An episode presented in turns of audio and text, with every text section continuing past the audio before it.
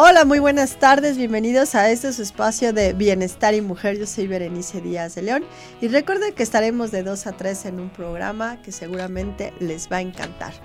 Y ahora sí vengo preparada. Traemos la tarjeta de Bienestar y Mujer, la cual ya puedes descargar a través de nuestras redes sociales www revistabm.com.mx. Ahí la puedes adquirir, la es que no te la puedes perder.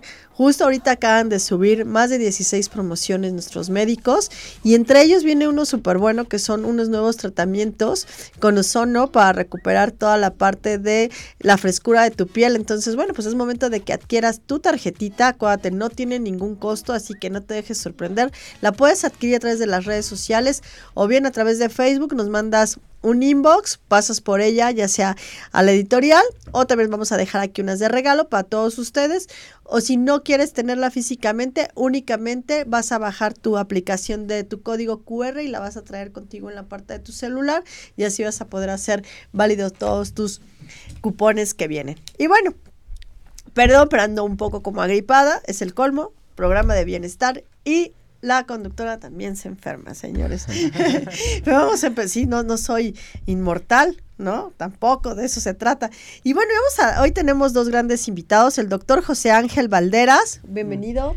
Hola, ¿qué tal? Muy buenas tardes. ¿Cómo estás? Bien, bien, muchas gracias. Que nos vas a hablar sobre los pacientes con diálisis. Claro, vamos a habla, tocar este tema que es importante para nuestra población con insuficiencia renal. Que aparte, pues la gente realmente como que, como que lo desconoce, que te acerques un poquito más. Ah, Esto es como cuando vamos a cantar, tipo karaoke, y acuérdate, entre más pegadito la voz sale mejor. Perfecto. y también, como siempre, mi gran Rick, ¿cómo estás? Eh, muy bien, gracias de nuevo por la invitación. Y pues hoy traigo un tema los procesos. Vamos a hablar sobre los procesos, la importancia del dolor en nuestra vida y esta parte de la fe. ¿Y hoy qué nos tocó? A ver, ¿qué nos tocaron de dulces? Hoy te traje... Maximizador de fe. Y para creer en ti mismo para creer, ah, este, este me anda gustando, este me anda Oye, pues sácale este chicle, otro día casi me ahogo con uno de estos, es muy no, grande. Pero tienes que masticar. bueno, pues creo que traemos dos temas. ¿Y qué tal, doctor, si vamos a empezar para exactamente, la gente a veces desconoce lo que no conoce, ¿no? Entonces, háblanos realmente, ¿cómo, ¿cómo empieza esta enfermedad de la diálisis? Bueno, eh, en general pues sabemos que la enfermedad renal es una patología muy frecuente en nuestro país. Prácticamente nuestros pacientes que sufren enfermedad renal es asociada justamente a enfermedades crónicas como complicación de la diabetes mellitus, hipertensión y otras enfermedades inflamatorias. Entonces, conforme va pasando el tiempo y la evolución de la, de la, de la enfermedad, por ejemplo, en un paciente que tiene diabetes de larga evolución y que pues en algunos casos pues eh, no están bajo un tratamiento supervisado, no llevan uno, no llevan buenos lineamientos en cuanto a su tratamiento, pues evoluciona a daño en el riñón. O sea, hablas mucho de la diabetes, ¿es para pacientes siempre diabéticos? No, no es, no. es exclusivo de, diabéticos. También pueden ser en otros pacientes, pero la causa más frecuente de enfermedad renal crónica es diabetes mellitus. ¿Y esto qué es? ¿Es, se tapa o, la, eh, digamos que la diabetes, para que la mayoría de la gente nos entienda, pues es eh, principalmente por todo el azúcar que pues no logra no logra este el cuerpo manejar y entonces este azúcar en exceso empieza a dañar diferentes órganos en especial el riñón y que de forma pues de mucho tiempo de evolución empezamos a tener ya compromiso de nuestros riñones y entonces nuestro riñón ya no tiene la capacidad de filtrar todas las toxinas de nuestro cuerpo. Bueno, aquí cabe resaltar que el azúcar, o sea, principal el refresco de, cola, ¿no? Que les encanta la coca. Sí, porque yo he visto, fíjate, chistoso, o sea, hay diabéticos que dicen, ay, yo, me tomo aunque sea un vasitito, pero fíjate, vamos a, partir por eso, la gente no sabe realmente cuánto contiene de azúcar, quita tus dulces. Ay, por cierto, ay, es cierto. sí, no, la realidad es que un, vasito, un vasito como el que tienes en la mesa de... No, bueno, ese ya es como 600, Sí, exacto, tiene como fácilmente como 15 cucharadas de, y no de azúcar, el, o sea, en la coca que no que no está la gente consciente de que tiene mucha azúcar, pues la consume sin medir las consecuencias, ¿no? Y sobre todo porque los pacientes dicen, ah, es que yo me siento bien. Ay, Yo sí que se me, yo me, no- me siento no un poquito te me echo un poquito de azúcar. Sí, se me baja la presión, me tomo mi coca y se me sube la presión. Mira, ya para acabarla ya le pusieron a las aguas hasta musiquita, ¿no? Sí. Y si no tiene color, si no tiene si tiene un chorro de azúcar, ¿no? Sí, por y- supuesto. Entonces y te lo hacen como muy mono, pero Sí. todo esa, ese tipo de cosas pues es lo que está fastidiando. empeoran, o sea, rebasan nuestros mecanismos para compensar el hecho de que esa azúcar eh, la pueda manejar nuestro cuerpo. A ver, entonces, llega un paciente contigo eh, con este padecimiento, ¿cuál es el tratamiento? ¿Tiene cura? Eh, desafortunadamente, pues lo único que nos queda es manejar las enfermedades que lo están ocasionando, este, principalmente el buen control del, del azúcar, la presión y otros factores que, que también son importantes. Entonces, finalmente estos pacientes, pues al, cuando van a nuestra consulta a veces ni siquiera nos refieren, por ejemplo, en, en nuestro caso como neurólogos expertos en movimientos anormales, a veces este, nos es difícil que estos pacientes nos logren documentar que tienen otros síntomas, que ya nos Les empiezan a a hacer un estudio, me imagino, completo. Eh, generalmente no se pide ningún estudio a menos que veamos qué tipo de problema nos está manifestando el paciente. Por ejemplo, lo que nos refiere es que me dan como, como movimientos involuntarios en mis extremidades, me da temblor, este, pienso que tengo Parkinson. Entonces, eh, pues se les preocupan mucho los, los pacientes y quieren que les pidamos muchos estudios, pero la realidad es de que desde lo más común es que es eh, los estudios de laboratorio para ver cómo está su control de diabetes nos ayuda a ver qué, qué es lo que, lo que ocurre y sobre todo enfocando a la parte del riñón, a ver cómo está la salud del riñón, porque con esto nos damos una idea si podemos asociar que el problema del riñón eh, nos está dando trastornos del movimiento y que ya, por ejemplo, en el paciente que ya está en una etapa dialítica, es quien más va a manifestar estos problemas de movimiento anormal. Ok, perfecto. ¿Querías hablar? Te- No, no, no, Te, yo- veo, muy, bueno, te veo muy callado. Yo lo que iba, digo, De que como de vi que que- el azúcar, digo, de lo que estaban hablando, pues es como una droga. De hecho, yo he leído que es de las drogas como más potentes y pues desde chiquitos nos meten esta parte, ¿no? De, de- del azúcar y pues ya cuando crecemos, pues ya traemos esa... esta, eh, Necesidad. adicción y es muy difícil a veces quitarte eso y aparte de que pienso, porque no soy doctor, de, de la parte del ejercicio, ¿no? Porque puedes tomar, a lo mejor te hace falta azúcar cuando, porque por ejemplo yo sí hago deporte y cuando haces deporte luego se te antoja lo, lo dulce. Lo dulce, ¿no? Porque Sí. se Tu te acaba el claro. Ajá, pero yo creo que si lo acompañas con una de entrenamiento, porque yo siento que mucha gente come azúcar, pero al final no este, hace nada de, de ejercicio, por lo tanto, pues no quema esa, por no quema esa fuente de esa energía, fuente energética. Pero también están las azúcares naturales. Exacto, o sea, hay, o sea, hay no, no es agarrar, no creo que agarres, no, no te imagino, Rick, aparte agarrando una cucharada o así. No, no, no, o sea, yo- a mí se me antoja, por ejemplo, un jugo jugo, de naranja. ¿no? Un jugo. Pero es, es azúcar natural. Sí, sí, sí, a- pero a lo que voy que supongamos que a veces sí me he llegado a tomar un refresco. Ah, yo también me tomo una Porque- cuando se me baja la presión. Ujú. No, digo, yo no lo hago. Es que eso yo pienso que es una creencia de, de, de la parte de que una coca te... Es ¿Cuando como... cruda tampoco aplica? Sí. No, y sobre todo porque la, la coca tiene otros componentes que nos hacen Es que como sí es una reacc- droga, a mí, per- Sí. perdóneme, pero sí empiezas Sí. a sentir calor. Algunas de estos, algunas No, de estas pues- bebidas tienen eh, energía, o sea, tienen, por ejemplo, cafeína, que eso también incrementa la,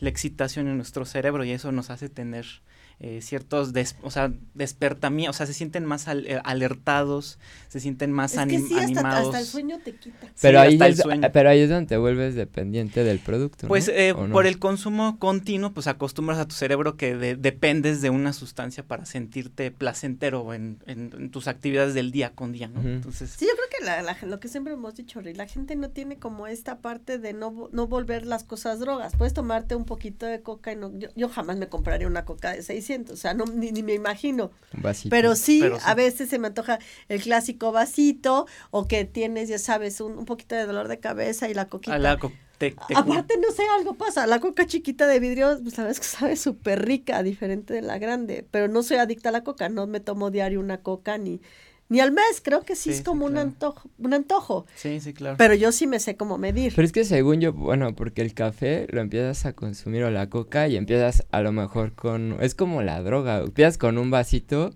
y después tu cuerpo te va diciendo, no, pues ya Ah, necesitas tiene otra dosis tiene que para, para que tu cerebro Pero es que es la justamente... mente sobre el cuerpo. Ah, no, o sea, sí, alguien, Exacto. alguien, alguien que ya tiene conciencia sobre Tus dulces me encantan, pero no me los como Sí, diario. pero mis dulces lo- ya lo hemos comentado, Sí, son para sé, esta parte, ¿no? De, de, de dar conciencia, pero yo sí pienso que ese, esa parte del azúcar es como un plan eh, maquiavélico de que desde Ah. chiquitos te dicen tienes que consumir ciertos alimentos que nos los ponen en la tele y en todos los medios y al final se crea una este superindustria que es la que al final domina, ¿no? Todo lo que es nuestra sociedad.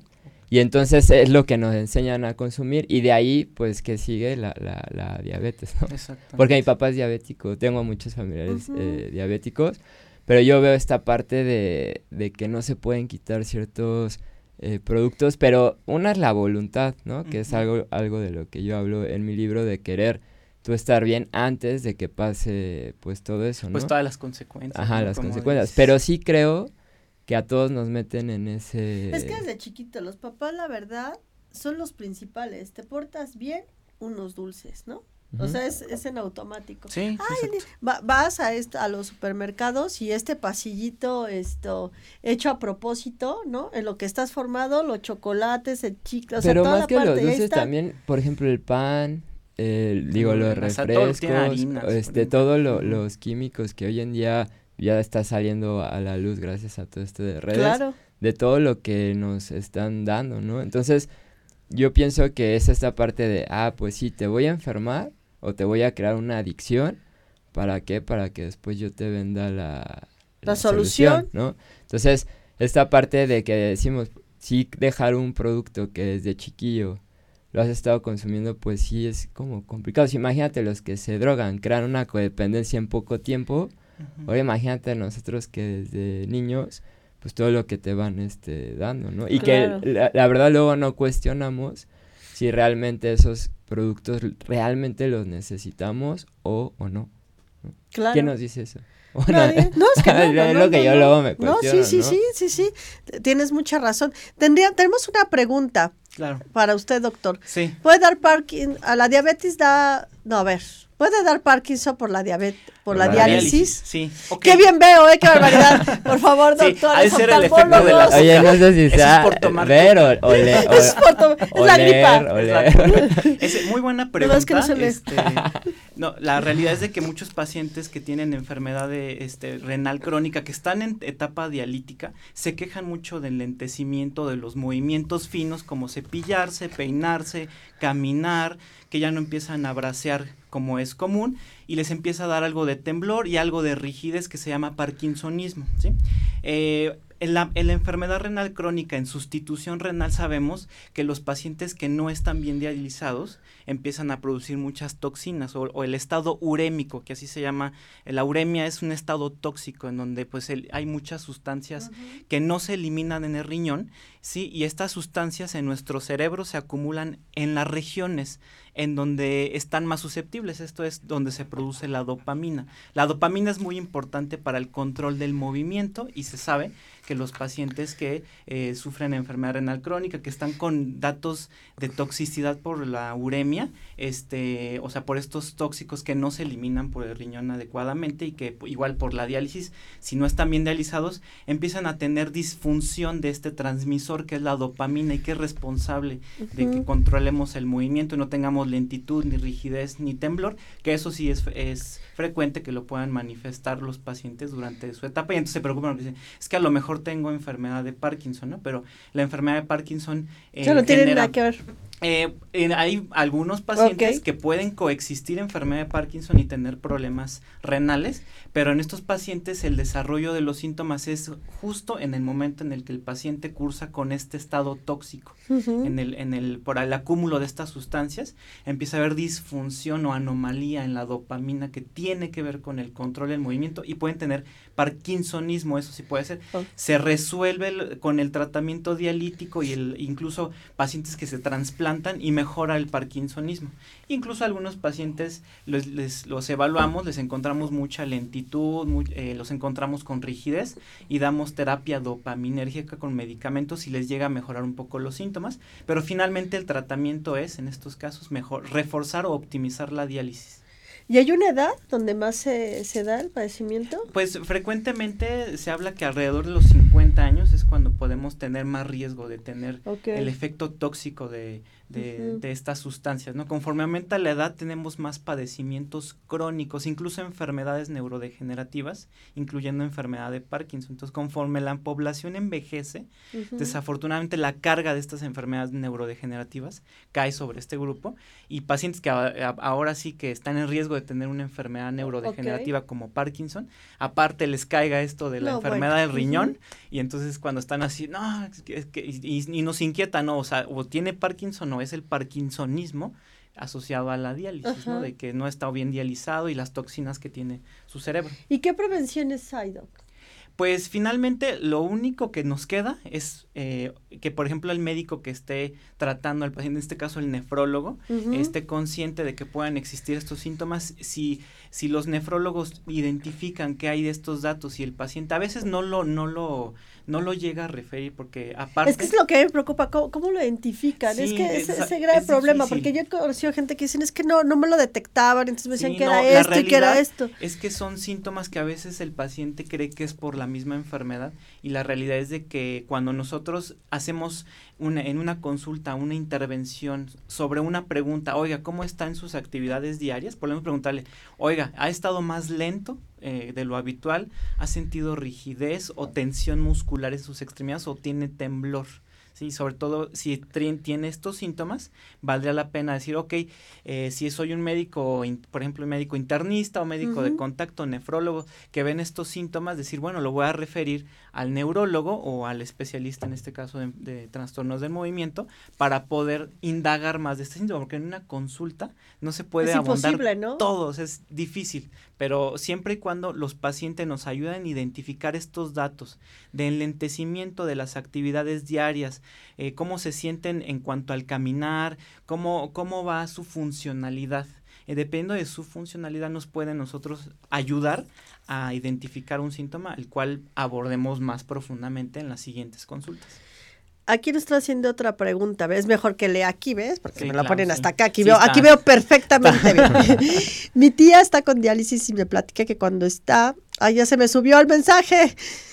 Eh, ah, le tiemblan las piernas, exactamente lo que nos decías. Ah, es, que eso es lo que nos estabas comentando, esta parte del temblor. Sí, puede ser temblor. Hay unos pacientes, de hecho, las, los pacientes con enfermedad renal crónica tienen otro trastorno del movimiento muy frecuente, hasta el 60%, pueden tener algo que se llama síndrome de piernas inquietas, que es esta sensación como imperiosa de mover las piernas y que se alivia con el hecho de moverlas. Y siente como calambres, siente ¿no? Como Entonces calambres, las quieren como ellos mismos mover, ejercitar, Hacen movimientos de flexión, o sea, hacen movimientos incluso con los pies para tratar de aliviar estos síntomas. Y hay veces que los pacientes no no No es que estés nerviosito. Exactamente, entonces esto sí puede coexistir. Entonces, si, si, si tú eres un paciente con enfermedad renal crónica que está en diálisis, tienes este tipo de situación, coméntalo a tu médico para que nos, eh, nosotros podamos dar un tratamiento, ya que pues se sabe que también hay una falla ¿no? en los mecanismos de dopamina que explicábamos previamente. Aparte el hierro, los pacientes tienen deficiencia de hierro y esto también interfiere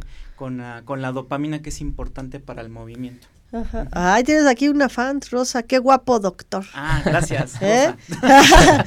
tu, su mamá, su novia, su club de fans. Su hermana. Sí, seguramente. No, no conozco ninguna. Ah, deje su WhatsApp. Ah, ok, ya voy a tener más. ¿Ves? Tienes que ir más seguido. No nos echan piropos. Sí, sí eh, ninguno nos no, no, nos, no, no, nos pelan. ¿Qué pasó, Rick? No sé, no sé. No sé, no tenemos fans. a ver, vamos a pasar a esta parte de procesos, que bueno, no salimos del tema, porque creo también que cuando estás en una parte de enfermedad, pues también hay un proceso, ¿no? No, y justamente eh, ahorita que estaba escuchando y para unir un poco el tema, eh, las enfermedades también sufren de ciertos procesos. O sea, muchas veces pensamos y decimos, ah, de repente me, me enfermé, ¿no? O de repente perdí mi negocio, o de repente perdí a mi pareja, o no sé, hay muchas situaciones que al final no nos damos cuenta que todo tiene pues un origen, ¿no? Igual cuando construimos algo eh, positivo, eh, por ejemplo, si construimos un negocio, un cuerpo saludable, este, una familia, todo eso también es un proceso, ¿no? Entonces los procesos, en, en mi libro lo que yo hablo es esta parte de que siempre los evadimos, ¿no? Siempre que estamos eh, en una situación difícil buscamos de alguna manera evadirla y en los procesos es donde realmente nos damos cuenta pues quiénes somos, ¿no? De qué estamos hechos y es esta lucha a lo mejor de llegar a la salud, de llegar a tener un negocio pues exitoso o de hacer algo. Y también pues siempre nos enseñan como a irnos a, lo fácil, a estar en una zona eh, de confort. Y pues en esta parte de los procesos también es eh, enfrentar como esta parte de miedos. Eh, ¿Por qué digo esto? Porque muchas veces eh, siento que la misma vida o nuestra misma insatisfacción es lo que nos hace a veces caer en situaciones o en enfermedades, justamente porque estamos en una zona de confort donde nos sentimos mal y donde nuestra alma, nuestro espíritu nos está diciendo, ¿sabes qué? Necesitas eh, salir de ahí, necesitas ponerte retos, ¿no? Ponerte en situaciones donde realmente experimentes esta parte de la voluntad y de pues, como ser humano, como individuo. Entonces, ese es el, el caramelo, digo, de, de, los procesos. Y también hablo sobre la importancia de la fe, ¿no? A veces cuando caemos en una enfermedad o cuando caemos en ciertas situaciones de crisis o de conflicto, pues si perdemos esta parte de la fe o no nos visualizamos, a lo mejor no tenemos una parte de conflicto, pero vamos a hacer o queremos crear algo de nuestra vida como un negocio o un buen cuerpo es siempre visualizar y saber que vamos a llegar pues a esa parte, ¿no? Y no brincarnos el proceso, porque luego lo alteramos. Por ejemplo, eso le llaman éxito con efectos secundarios. Cuando tú, por ejemplo, quieres bajar de peso, y entonces dicen, no, pues métete. La pastillita mágica y que el resultado. Y te brincas toda esta parte del proceso y, a lo mejor llegas, pero siempre va a haber una... Que ese es el famoso, de hecho, rebote, porque eh, tu cuerpo no lo, no lo llevaste a una fase de trabajo. Más que el cuerpo, es la mente. ¿Por qué? Siempre me corrigen, ya no me no, a venir. No, perdón. No, a ver. Dame. no, es cierto, es cierto. o sea, a lo, que, a lo que voy es que la mente es la que pasa todos estos procesos justamente de entendimiento. Y si tú te los brincas, pues te digo, muchas veces, eh, sin enjuiciar, un nutriólogo, ¿no? Te dice, tienes que comer esto y esto, entonces tú cambias la parte física, o sea, si cambias y tomas agua y comes lo que te dicen pero no te cambian lo más importante, que es la mente. Entonces tu mente te va a seguir pidiendo los mismos productos que te enseñaron a comer desde chiquillo. Sí, se te antoja más la hamburguesita que la ensalada sí, sí, que lo te vas a dejar de hacer un tiempo, pero, después te lo pide. Exactamente. Entonces después qué vas a hacer? Vas a regresar otra vez al nutriólogo y te vuelves dependiente al final de, de, algo, ¿no? Entonces aquí la parte es hacerlo de, de la mano, ¿no? O sea, es un cambio de mentalidad y haces un cambio físico. Eso es lo que pasa contigo. No quiero que vengas, pero después ya llega el lunes y te extraño. Exactamente. Ándale, es la mente, ¿no? Es así. Justamente, ya estoy. Ay, no, yo me quiero ver a Rick. Llega el lunes y como, ¿Qué, vamos a hacer mañana? como ya estoy instalado aquí. Claro, ya, ya, estamos. ¿no? chip, ya, ya, ya, tenemos está chip. conectado. Pues Entonces- vamos a ir a un corte y regresamos porque todavía tenemos mucho que platicar. Recuerden, estamos a través de Bienestar y Mujeres. Yo soy Berenice Díaz de León. A través de todas las redes sociales de Mood TV, ahí nos pueden ver. Regresamos.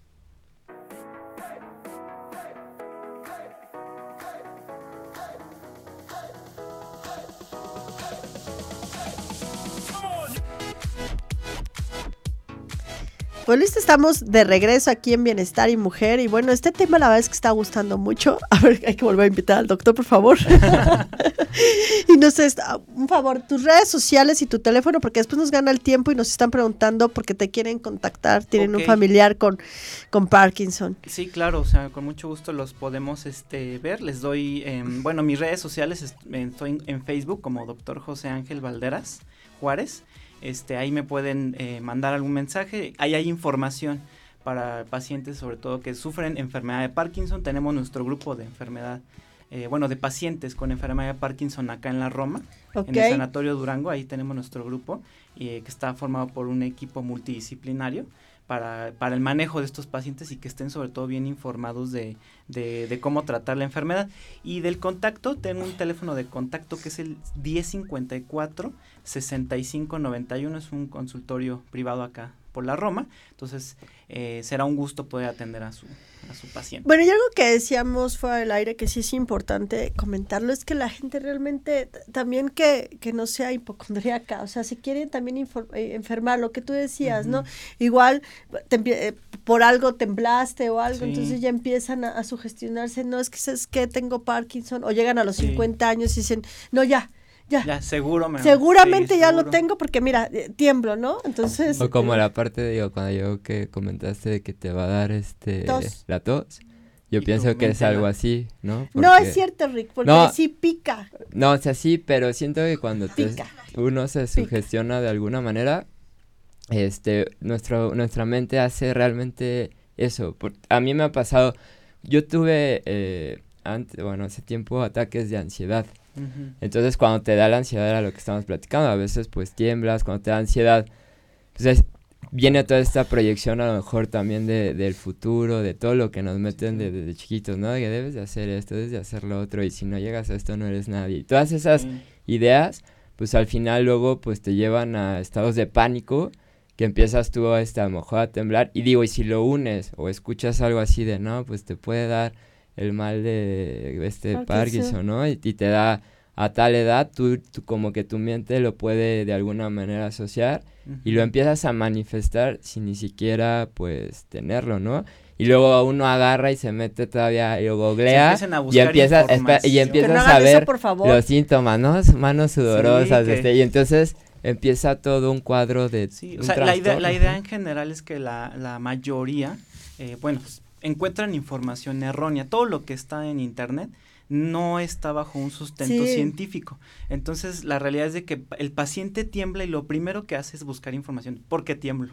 Claro. Y entonces lo primero que encuentran, enfermedad de Parkinson. Entonces, no todo temblor es enfermedad de Parkinson. Hay otros tipos de temblores, eh, incluyendo algo que se llama temblor esencial, que es un temblor muy fino de ambas manos, que no genera estos otros datos de parkinsonismo, la lentitud, la rigidez, que, que tengo cambios en mi postura, en mi habla, en mi cara. ¿Y eso a qué se debe? eh, el temblor esencial tiene otro, otro mecanismo, Ok. que es por alteración en una estructura que se llama cerebelo, que nos ayuda a coordinar el movimiento fino. Entonces hay problemas en esa región y se sabe que es una, se considera que el temblor esencial también es algo neurodegenerativo a lo largo de la vida. Entonces, eh, lo importante es que decirle a la gente que si sufre temblor, uno, guardar la calma, dos, no buscar información errónea y tres, Sí, es acudir que al esta médico. cosa sí es informa y desinforma. Yo la verdad, Sí. yo, yo cuando me, bueno, cuando hice eso, digo, yo desconocía, de hecho ahí surge pues toda mi, o sea, todo lo que he hecho hoy en día, me di cuenta de cómo las emociones,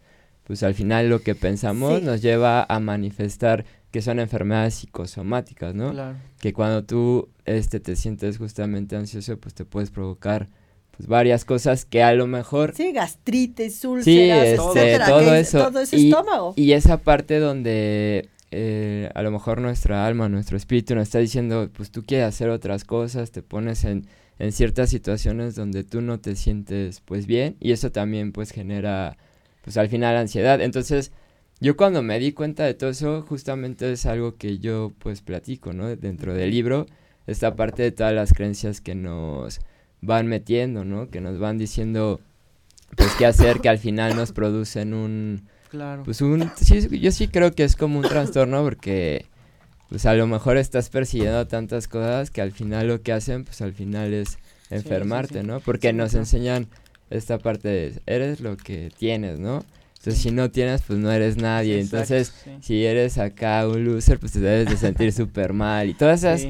ideas que al final nos dicen que nos van a definir como individuos, que al final terminan, te digo, yo somatizaba eh, muchas cosas, dolor de cabeza, temblorinas, son- y que cuando tú lo buscas, no, y te, y te encuentras un... No, N de enfermedades, no, ¿no? pues Sacan sí. cada nombre que tú dices, no, eso, eso, Eso eso lo tengo. de síndrome de ¡Qué no sé miedo! qué, Ajá, pero- te quedas Pero yo, yo Sí. pienso que todo eso hay gente muy inteligente que sabe que lo vamos a hacer. Sí, sí, sí. O sea que al final dicen, esta persona le vamos a, a inyectar estos, eh, estos pensamientos y de aquí su reacción eh, principal va a ser buscar esto y entonces vamos, es, es algo que yo creo lo hacen como Claro. con alevosía. Claro. Sí, y, y, por ejemplo, em, hablando justamente de lo emocional, ¿no? Sabemos que pues también parte de, de los, en gran parte de nuestros pacientes con enfermedad renal crónica tienen depresión y ansiedad. Entonces hace que se incrementen estos problemas de movimiento Claro, que de por sí ya tenían, eh, inclu- incluso desde antes, pero se puede incrementar durante el transcurso de la diálisis. Entonces, y también deterioro de la memoria. Entonces también es frecuente que nos encontremos pacientes que, pues, los, eh, por ejemplo, he visto que llegan con temblor, pero el paciente a veces niega que tiene temblor, ¿no? Entonces, cuando le evalúas, mire, sí, mire, sí tiene temblor. Hola, doctor, buenas tardes. Sí, hola, ¿Cómo buenas está? tardes. Tiran No, sí, está? sí, la, la Es que realidad es que a veces miedo. niegan, niegan esto, este tipo de, porque no saben cómo eh, conectarse con, pues, con todo lo que está sucediendo, ¿no? O sea, a pesar de que es algo traumático el hecho de que reciban la noticia de que este- deben de estar en Ujú. diálisis, que deben estar conectados a una máquina o estarse dializando diariamente, pues les genera pues mucha eh, depresión, entonces empiezan a, e incluso a cerrarse en cuanto a, a expresar lo que sienten. Entonces, es importante, ¿no? Que también podemos dar manejo a todo esto, la parte de la memoria, la parte, este, mejorar sus, eh, su funcionalidad, ¿no? Disminuir sus movimientos, ¿no? Que eso es también lo, que a veces llegan con movimientos muy severos y se deprimen más. Sí, Yo creo que aquí lo importante para no salir tanto el tema es que la gente tiene que te- eh, estar tranquilo. O sea, cuando- Sí, antes de, recibir un diagnóstico, exactamente lo que dice Rick, es sentarte, analizarte y no estarte inventando enfermedades, porque la gente, lo, lo que pasa es que siempre queremos también buscar respuestas para todo. Es que, por El ser ejemplo, humano quiere respuestas para todo, ahorita, inmediatas, ¿no? ahorita lo que él menciona y algo que pues, muchas veces no nos dicen es la relación de esta parte de la ciencia con las emociones. O sea, que al final eh, nuestras enfermedades luego sí son pues psicosomáticas, son, Sí. vienen de, de la mente, ¿no? Entonces, muchas, en lo que yo hablo de los Yo sí creo procesos... que sí la mayoría, de hecho. Sí, Mm. de La hecho, mayoría sí. bueno, pero hoy, Ajá. hoy ya estamos abriéndonos a eso, porque antes era como, ah, pues te castigó a este Dios, ¿no? O a veces, Sí, sí. o a veces no nos hacemos nosotros mismos responsables de, de que nosotros, por ejemplo, si comemos mal, si pensamos de alguna manera, nunca cuestionamos pues esta parte de las creencias o pensamientos que sí, que tú te destruyes al fin y al cabo tú solito. Y no tanto que solito, yo yo sí Otra vez le te espérame, digo, espérame, para el otro día no va a venir Rick. No, no, no, es que ya lo que voy. ya no te sí hagas solito- independiente a mi cerebro. Es que imagínate, Ahora ya va a salir con las, todas las ideas. Yo ¿no? ya. es que Es imag- más, no, ahora te voy a interrumpir. De- Tus caramelos creo que tienen algo para que yo te Ah, esté ah, llamando. algo que inventando, está- no me te haga gusta, te independiente gusta a la ti. mala vida. te ¿Eh? no, o sea, lo que voy es que hay una parte que nos instalan como Claro. una programación que al final el destino es ese, ¿no? El destino es la enfermedad, la insatisfacción, la tristeza, el miedo. O sea, nos llevan a matar esta parte eh, del espíritu que al final si yo eh, debili- debilito esa parte, pues tu sistema inmunológico pues se va al final a, a, pues, a Claro, estar cayendo constantemente, ¿no? Entonces, eso es como lo dije al, al- al principio, como este plan maquiavélico, que al final, si lo analizamos y lo pensamos y cuestionamos las creencias de nuestra cultura, de nuestra familia, porque hay familias que, por ejemplo, son llenitas, ¿no? Dicen, no, es que yo siempre, este, pues, voy Es a ser gordito, ajá. ajá.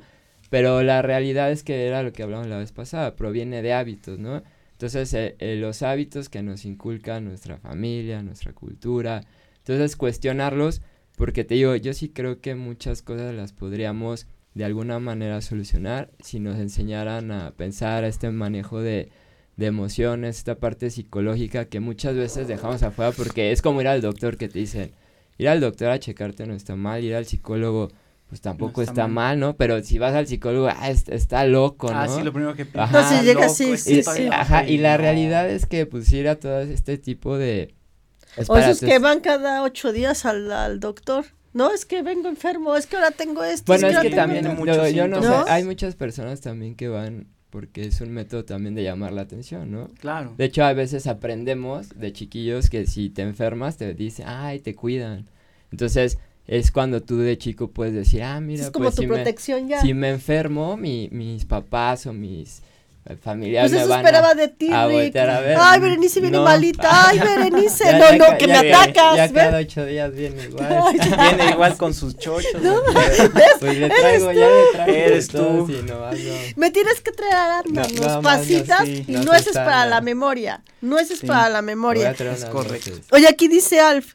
Jeje, yo tengo el síndrome de las piernitas inquietas desde chiquito. No, lo tuyo es otra cosa. Es otra cosa. Sí, sí, sí. cosa, Tú eres inquietito o Sí, sí. nerviosito. Sí, no, no solo la- las piernas inquietas se manifiestan eh, por enfermedad renal, eh, sí puede incrementar obviamente, pero también existe este síndrome, pero por otro mecanismo, ¿no? O sea, sí puede, sí puede este, tener el paciente antecedente incluso de tener piernas inquietas, pero, al- pero piensa que a lo mejor son nervios o a lo mejor es problemas del... eh, Hasta de circulación. de ser, circulación, ¿no? se queja, eso es muy frecuente. De hecho, es eh, van al, al angiólogo y lo primero que le dicen al, al médico, no, es que me, eh, siento como una un calambre, siento Sí. como pesantez, entonces como es así de una valoración pues únicamente para la cuestión vascular, pues ah, se puede asociar a que sea insuficiencia venosa, ¿no? Pero a lo mejor de fondo ese paciente ya tiene ahí problemas de movimiento y lo tenemos que buscar.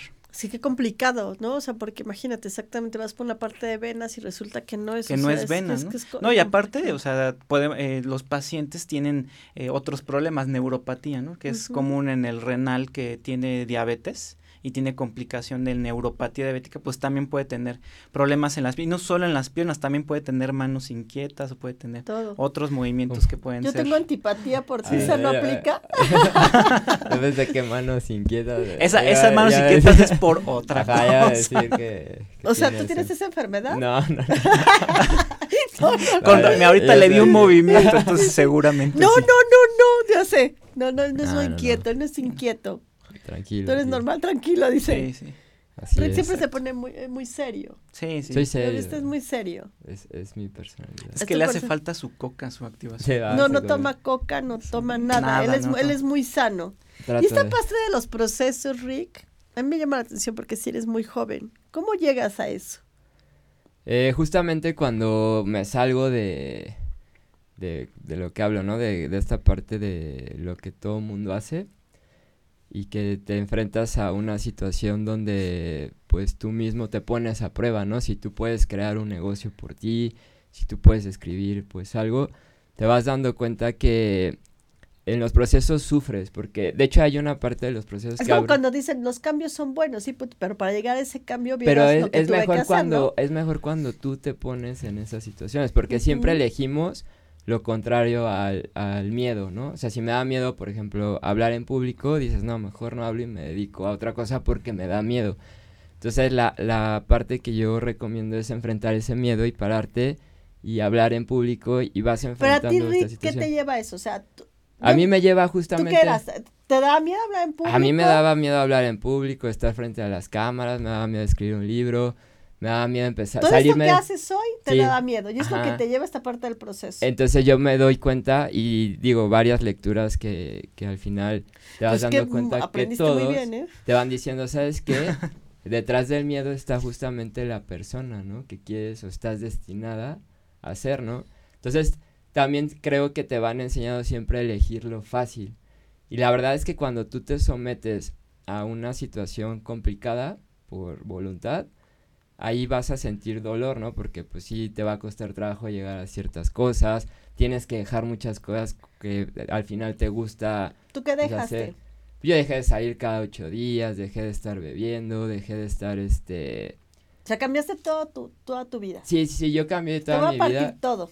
porque yo decía, bueno, si yo quiero lograr algo y pues leía de las personas que han logrado algo trascendental, pues no se comportaban como la mayor parte de, de las personas, ¿no? Entonces, también cambié cosas, por ejemplo, de que a mí me daba miedo enfermarme, ¿no? Porque te dicen, no, ¿qué pasa si dejas tu trabajo y esta zona de seguridad? ¿Qué va a pasar si te enfermas? Dije, ching, pues lo único que puedo hacer es cuidarme y pues ver de no estar consumiendo cosas que me hagan daño, ¿no? Era, era, era- el único recurso que yo tenía en ese momento. Entonces de ahí me di cuenta de esta parte de- del proceso y del dolor.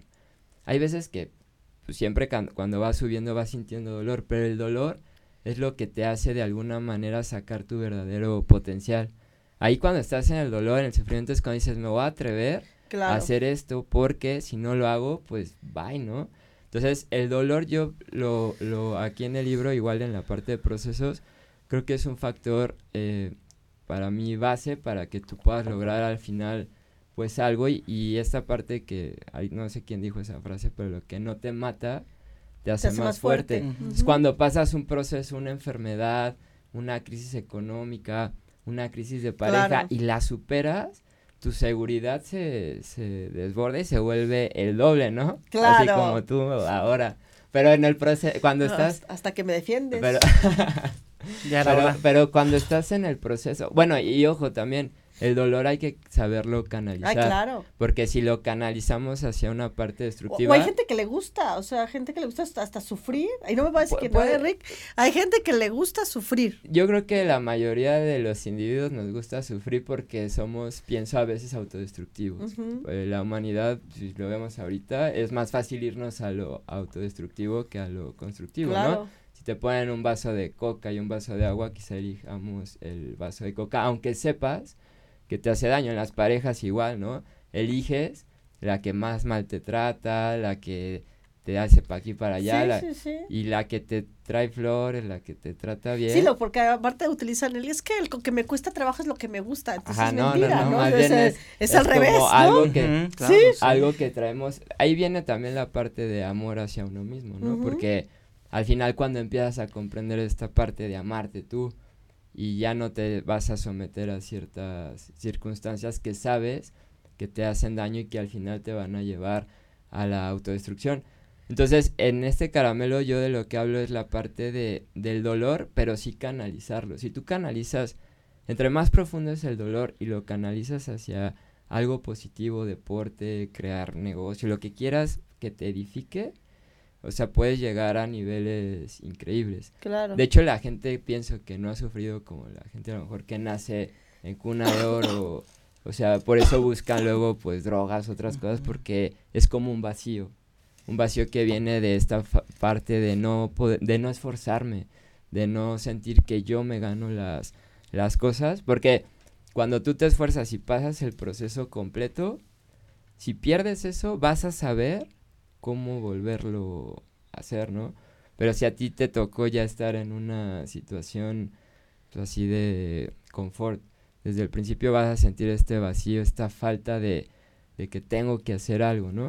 Y esta parte de que si te brincas los, los procesos, o sea, también esa es, es como, ¿estás bien? No.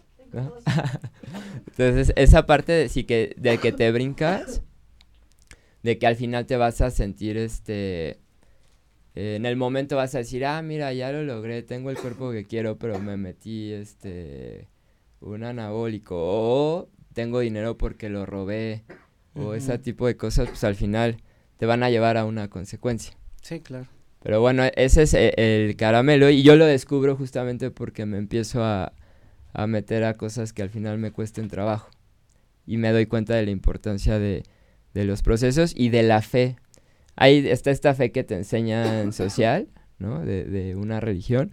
Yo hablo de una fe de que tú debes de visualizarte en cómo a lo que tú quieres llegar y mantener una visión clara, o sea, o imaginar que tú vas a estar, no sé, hablando en público con mucha gente, que tu libro va a estar, todo eso yo es algo que yo apliqué y que realmente lo también lo leí de otras personas que han tenido éxito esta parte de visualizar y de tener fe y esta parte que dicen de la tierra prometida, yo más de verlo como que te vas al cielo o algo así, yo lo veo como que es algo que tu misma intuición te dice, vas a llegar ahí, pero tienes que prepararte durante un proceso donde tu espíritu va a ser puesto a prueba. Y ese espíritu es qué estás, eh, cuánto puedes aguantar para llegar ahí, hasta que vas rompiendo ciertas barreras mentales, vas o sea, tu espíritu es lo que te va, tu mente te dice ya, ya, este, ya no pudiste, ya fracasaste, pero tu espíritu es esa, voz que te sigue diciendo no, te paras, lo vuelves a intentar. es la que te ayuda a avanzar. Ajá, y esta parte es de, de, del caramelo que hablo sobre la fe, o sea, saber que de alguna manera si tú luchas y te preparas y, y, este, te visualizas en lo que estés en cualquier proceso, al final vas a llegar a un punto donde esa lucha te va a hacer sentir bien. O sea, puede que pierdas, porque él me ha dicho, ¿y qué pasa si pierdo, no? Pues también es parte del proceso. Es parte del proceso. No, es como la parte del proceso de rehabilitación de un paciente, que es lo mismo, ¿no? Sí, sí, por supuesto. Que aplica igual. O sea, es un proceso. También quieren los pacientes estar como llegando, como dice este dicho, ni la purga de San Fernando, ¿no? Que estaban en la botica y ya estaban en el baño. Pues no, o sea, es un proceso. ¿No entendiste mi chiste? No. No, no lo analizaste, por eso se quedó como, no. no.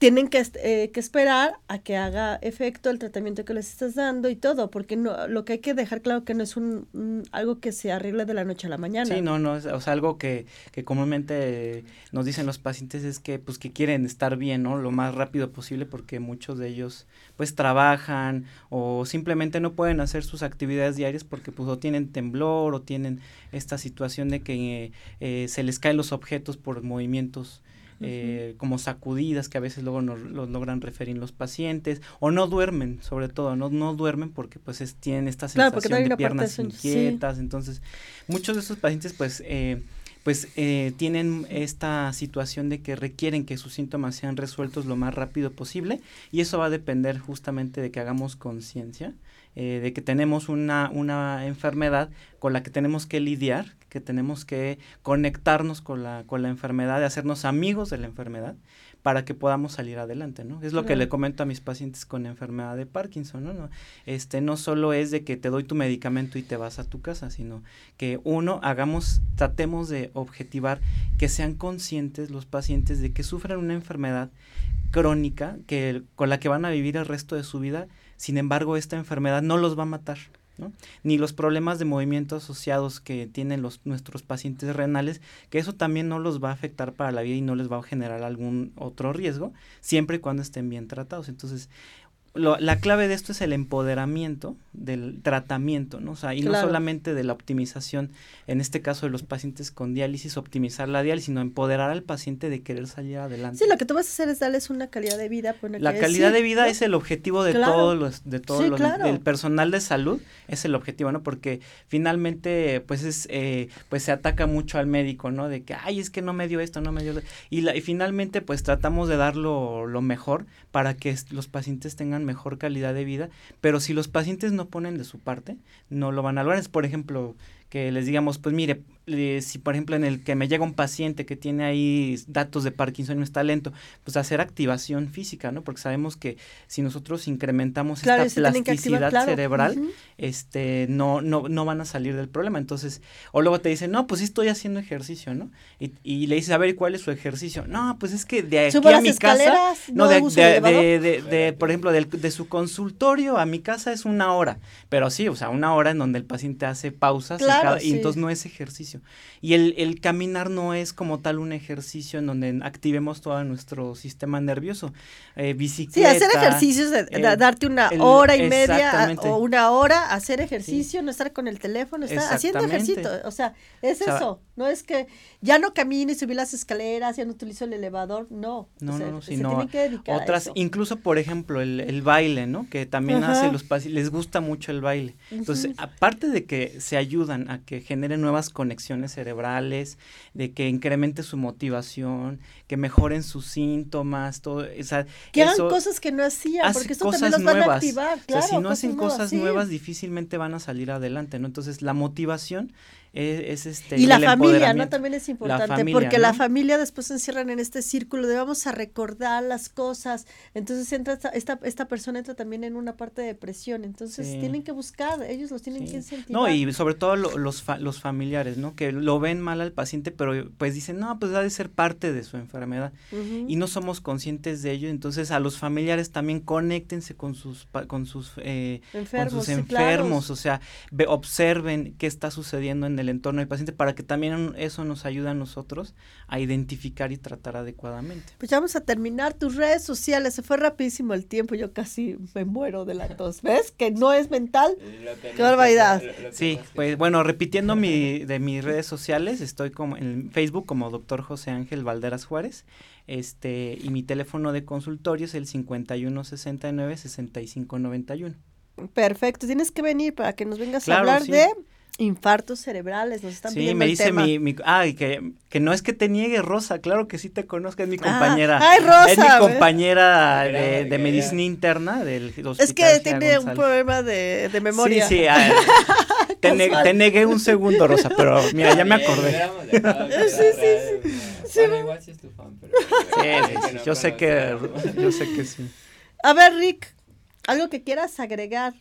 Pues nada, bueno, un ejercicio que pueden hacer, que recomiendo en mi libro, es hacer lo que te da miedo. Es pensar, ¿qué harías si no tuvieras miedo, no? Esa parte que te diga tu conciencia en este momento, pues me iría de viaje, me saldría del trabajo, dejaría a mi pareja, eso es lo que hay que hacer. Ese es el, lo que quiero agregar y pues mis redes, Rick Barroso, ahí me pueden eh, seguir y pues nada más. Y yo sí quiero agregar algo. Este ejercicio, la verdad es que sí funciona.